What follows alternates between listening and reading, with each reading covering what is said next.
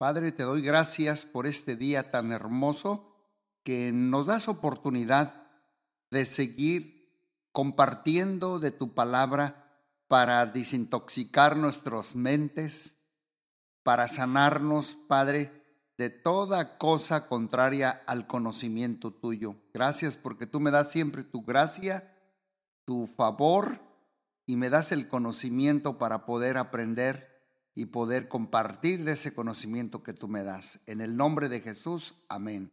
Bueno, estamos hablando del tema de la adicción sexual. La vez pasada hablé de cómo salir de sus redes y hoy quiero tocar el tema cómo se forma una adicción sexual. ¿Cómo se forma una adicción sexual? En primer lugar, quiero decirte que ah, en la Biblia menciona de tres categorías de pecado. Nos habla de lo que es el pecado, nos habla de lo que es las rebeliones y nos habla también de lo que es las iniquidades. Déjame explicarte un poquito la diferencia de los tres. Las iniquidades es la raíz de todo pecado. La iniquidad es la raíz. Los pecados son como las ramas, son los frutos. Las rebeliones pero la mera raíz de todo pecado es la iniquidad. También quiero que aprendamos juntos y compartirte que las iniquidades son la ley de la sangre. Las iniquidades vienen a través de la sangre, vienen a través de las maldiciones de generaciones que, como dice la Biblia, que Dios visita las maldiciones de los padres hasta los hijos, hasta, la tercera y cuarta generación de los que me aborrecen. Por eso muchas veces nosotros como hijos de Dios queremos ser libres, queremos servir a Dios, pero todavía luchamos con ciertas cosas y muchas veces no tiene que ver con pecados que estamos luchando en el presente o cosas así, sino tiene que ver con las iniquidades, tiene que ver con las maldiciones que portamos como la genética de nuestros antepasados. Por ejemplo, el alcohol. Yo he conocido mm, personas que son alcohólicos, pero luego nos se dieron cuenta que sus padres fueron alcohólicos y su abuelo fue alcohólico y su, y su, y su bisabuelo fue un alcohólico. Así los asesinatos, así las, las cosas sexuales. Todo esto viene a través de la concupiscencia. Por eso quiero yo hablar de cómo se forma esta adicción bueno, la primera cosa que quiero que entendamos es que es secreta, es secretiva. O sea que se sale de los parámetros establecidos por la cultura. Se vive una vida doble. Eh, recordar que es secretividad, es algo subterráneo. Y, saber bien que Satanás medra, vive en lo subterráneo. Por eso si su conducta sexual es secreta, eh, usted está allí. También es vacía o sea que prefiere relacionarse con las pasiones y no con su cónyuge. Prefieres relacionarte con pasiones y no con tu esposo o tu esposa. O sea que eh, eh, es vacía esa, esa pasión. O sea que la prioridad la tienen las pasiones y no las personas. Ojo con eso. La prioridad son las pasiones y no las personas.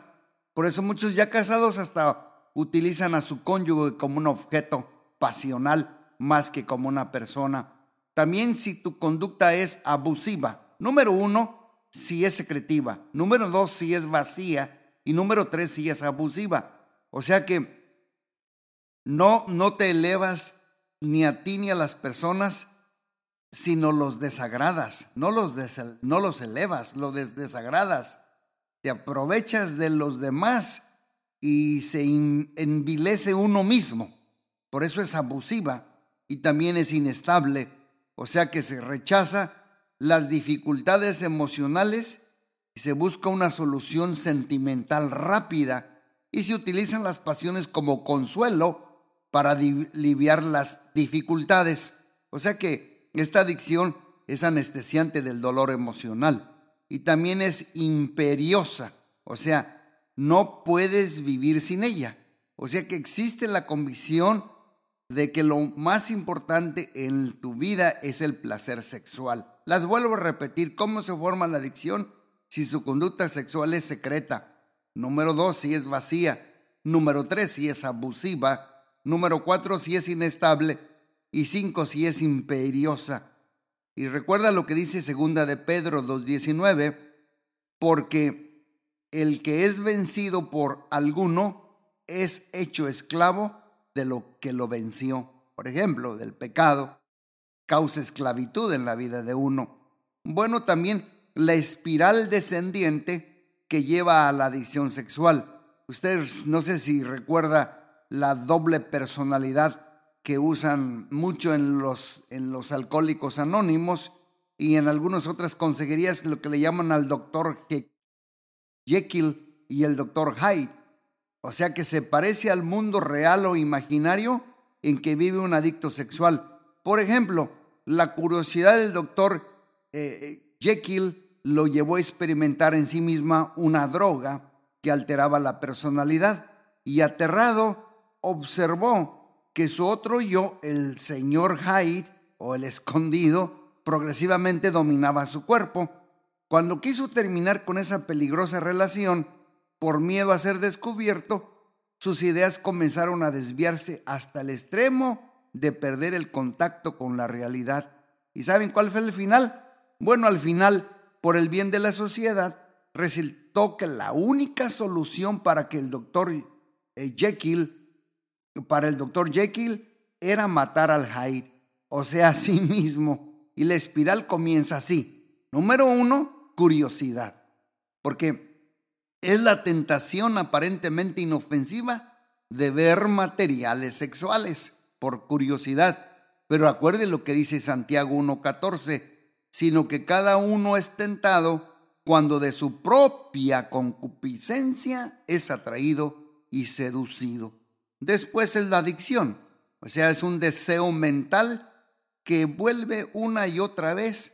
Cuando una persona experimenta pues el impulso descontrolado, la glándula adrenal que tenemos en el cerebro descarga un torrente sanguíneo, una hormona llamada epinefrina, la cual fija los recuerdos emocionales pasados en el cerebro y esos recuerdos siguen aflorando aunque la persona desee olvidarlos. Así tan fuerte es la adicción sexual. Por eso estamos viendo este tema. Y recuerde aquí en Gálatas 6, 7 dice, no os engañéis, Dios no puede ser burlado. Todo lo que el hombre sembrare, eso también va a cosechar. Bueno, vuelvo a repetir la curiosidad, después la adicción.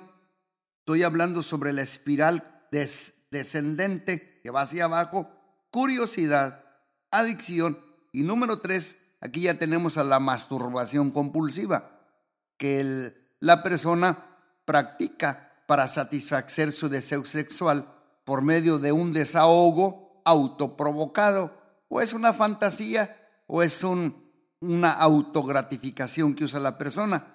Y dice Corintios 6, 12, primera de Corintios, todas las cosas me son lícitas, mas no todas me convienen.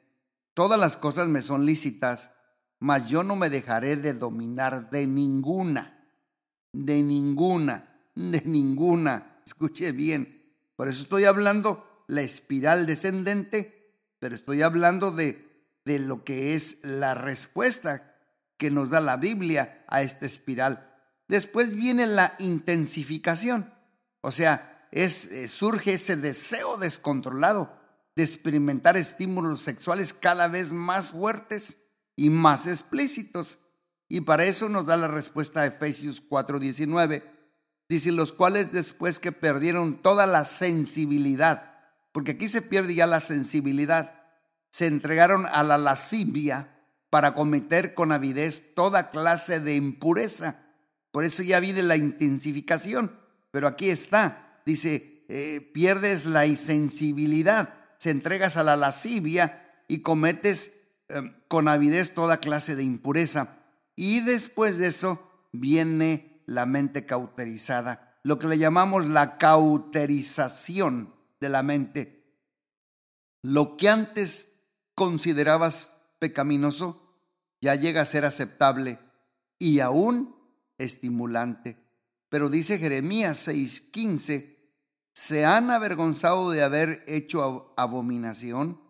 Ciertamente no se han avergonzado, ni aún saben tener vergüenza.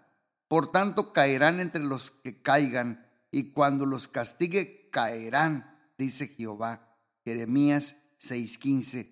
Y luego viene la imitación, o sea que es el impulso de experimentar lo que has visto, o sea, visto, o sea, imaginado por la experiencia visual, ya, porque la experiencia visual pues ya no, ya no satisface. Pero Gálatas 5:19 dice, y manifiestas son las obras de la carne, que son adulterio, fornicación, inmundicia y lascivia. Gálatas 5:19 y por último, en esta espiral descendente que lleva a la adicción, vuelvo a repetirlas, primero vimos la curiosidad, segundo vimos la adicción, tercero vimos la masturbación compulsiva, como cuarto vimos la intensificación, quinto vimos la cauterización, sexto vimos la imitación y el último, el séptimo es el remordimiento. Es el disgusto que experimenta la persona intenso contra sí mismo por el comportamiento compulsivo, se pierde la esperanza de cambiar algún día. Pero dice Romanos 7:15, porque lo que hago no lo entiendo, pues no lo hago lo que quiero, sino lo que aborrezco, eso es lo que hago. Y aquí hay que hacer una pregunta, ¿existen adicciones imposibles de vencer? Pues déjame te doy la respuesta, no yo creo con mucha convicción, con mucha certeza, que los adictos pueden ser rescatados de cualquier adicción. ¿Sabes qué dice Romanos 7, 19? Porque no hago el bien que quiero, sino el mal que no quiero. Eso hago. Miserable de mí. ¿Quién me librará de este cuerpo de muerte? Gracias a Dios por Jesucristo, Señor nuestro Así que yo mismo con la mente sirvo a la ley de Dios, mas con la carne sirvo a la ley del pecado. Y primera de Corintios 10:13 dice, no os ha sobrevenido ninguna tentación que no sea humana, pero fiel es Dios, que no nos dejará ser tentados más de lo que no podemos resistir, sino que también juntamente nos dará la salida con la tentación para que podáis la soportarla. Primera de Corintios 10, 13. Bueno, y vamos aquí cerrando con etapas de la adicción sexual. Las etapas. Bueno, usted recuerda a este personaje llamado Ted Bundy. Bueno, Ted Bundy nació en un hogar aparentemente normal. No sufrió abuso físico ni abuso sexual, pero sus víctimas Sí, e incluso las mutilaba. Finalmente, Ted Bundy confesó que había asesinado a 23 mujeres. La pregunta aquí es, ¿cómo pudo degenerarse tanto? ¿Cómo pasó de ser inocente niño, explorador, a un condenado a muerte? Y un día antes de su ejecución, Ted Bundy dijo, he conocido muchos hombres que cometieron actos violentos como yo sin excepción, todos eran adictos a la pornografía. Así como la pornografía es progresiva, si no se pone un alto a la adicción sexual, evolucionará hasta provocar el comportamiento cada vez más peligroso y más desenfrenado. Y lo que una vez provocó estímulo sexual se hace ineficaz. ¿Por qué? porque se requieren más actos cada vez más violentos para crear la misma excitación sensual. En otras palabras, se hacen adictos a ese rush adrenalínico que es adictivo, que ya vimos al principio, pero que también nos lleva al pecado. Esas son las etapas de la adicción sexual. Y en las etapas de la adicción sexual, por ejemplo, en la primera etapa, vamos a ver las actividades pornografía, masturbación, promiscuidad, homosexualidad, prostitución, transvestismo, fetichismo y conversaciones sexuales por teléfono. Veamos la segunda etapa, las actividades llamadas obscenas a otros, espiar a otros sin que ellos lo sepan. Estos les llaman los, los boyeristas, los exhibicionistas también y el acoso sexual. Ah, pero vamos a la tercera etapa. Tercera etapa, las actividades. Abuso sexual de, de niños menores, pedofilia, incesto, violación, sexo sedomasoquista, etcétera, etcétera. Esas son las tres etapas de la adicción sexual. ¿Cuáles son las consecuencias de la primera etapa? Bueno, es poco riesgo, realizan conductas ilegales, amenazas ocasionales de perder el empleo y se considera que no hay víctimas. Y en la segunda etapa, bueno, el riesgo es moderado, siempre ilegal, posible pérdida de tu trabajo y siempre involucra víctimas. Y ya la tercera etapa, las consecuencias es alto riesgo, siempre ilegal, pérdida muy probable del trabajo y siempre involucra a sus víctimas. Así es que no se deje engañar. Las actividades consideradas inofensivas por la escala de valores del mundo pueden ser mortales para tu cuerpo, para tu alma y también para tu espíritu. Mira lo que dice la Biblia en Primera de Corintios 3:18, nadie os engañe a sí mismo. Si alguno entre vosotros se cree sabio en este siglo, hágase ignorante para que llegue a ser sabio, porque la sabiduría de este mundo es insensatez para con Dios. Pues escrito está, Él prende a los sabios en la astucia de ellos. Primera de Corintios 3, 18. Aquí hay que hacer una pregunta. ¿Cuándo se convierte en codicia el deseo sexual normal? Bueno, la respuesta es esta.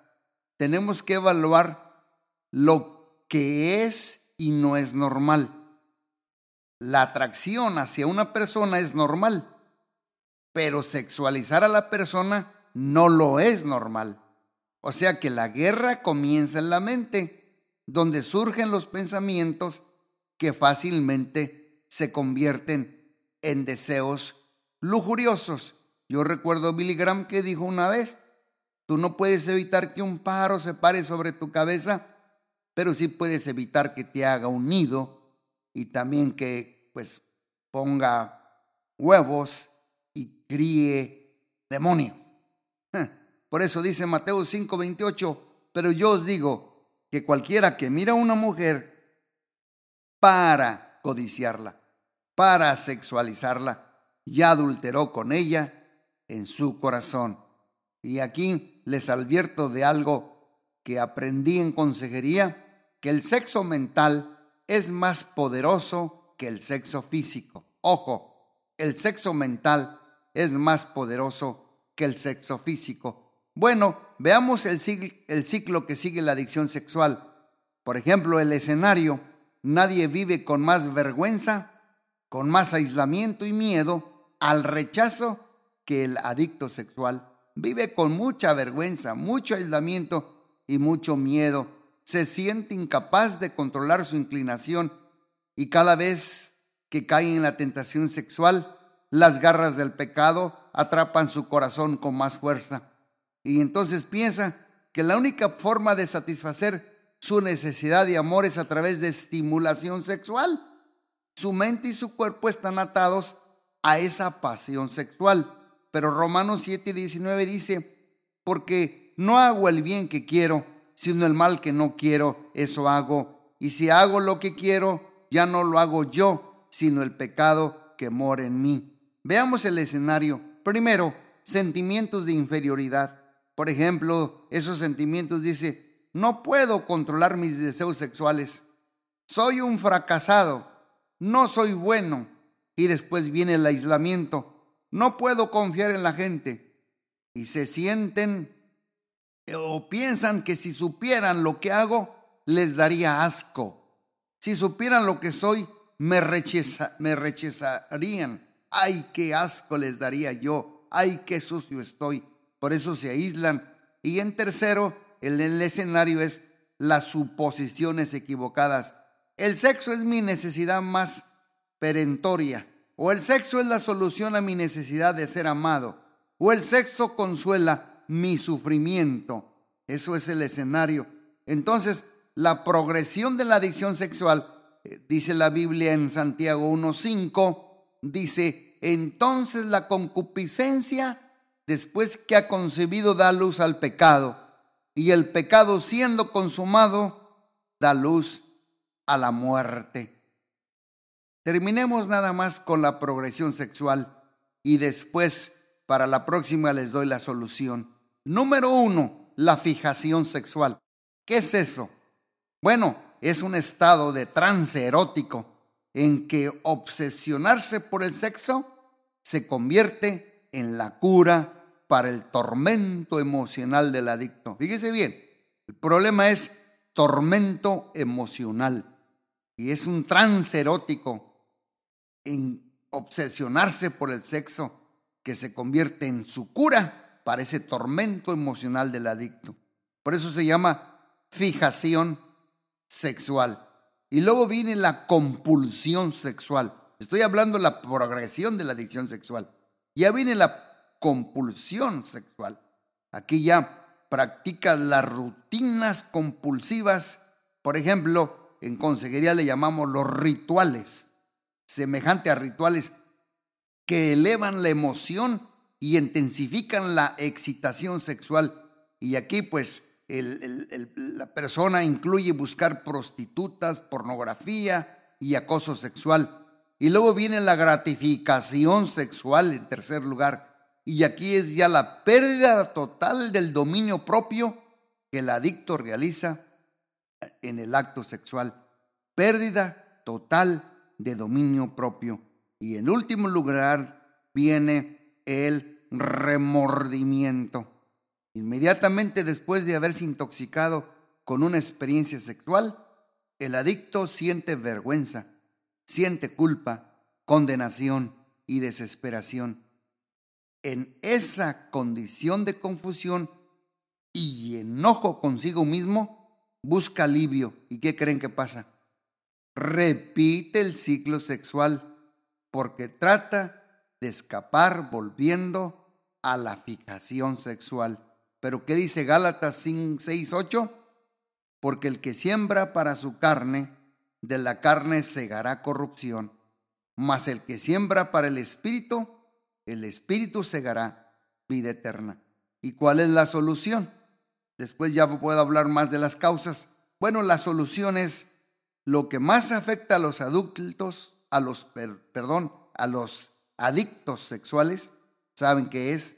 Ojo, lo digo como consejero y con experiencia de ayudar a muchas personas, lo que más afecta a los adictos sexuales, escúcheme bien porque a lo mejor uno de sus hijos ya anda en, este mundo de secretividad, lo que más les afecta es el rechazo. Sí, infortunadamente, esta es la primera reacción que reciben cuando son descubiertos los adictos que viven emocionalmente aislados por temor a ser descubiertos. Ellos necesitan relacionarse con otra persona, compartir su problema de corazón a corazón y tener un compromiso de amistad y confianza verdadera. Puesto que los adictos sexuales están obsesionados por las pasiones eróticas, la única forma de que escapen es relacionándose con personas con pasivas que quieran ayudarles.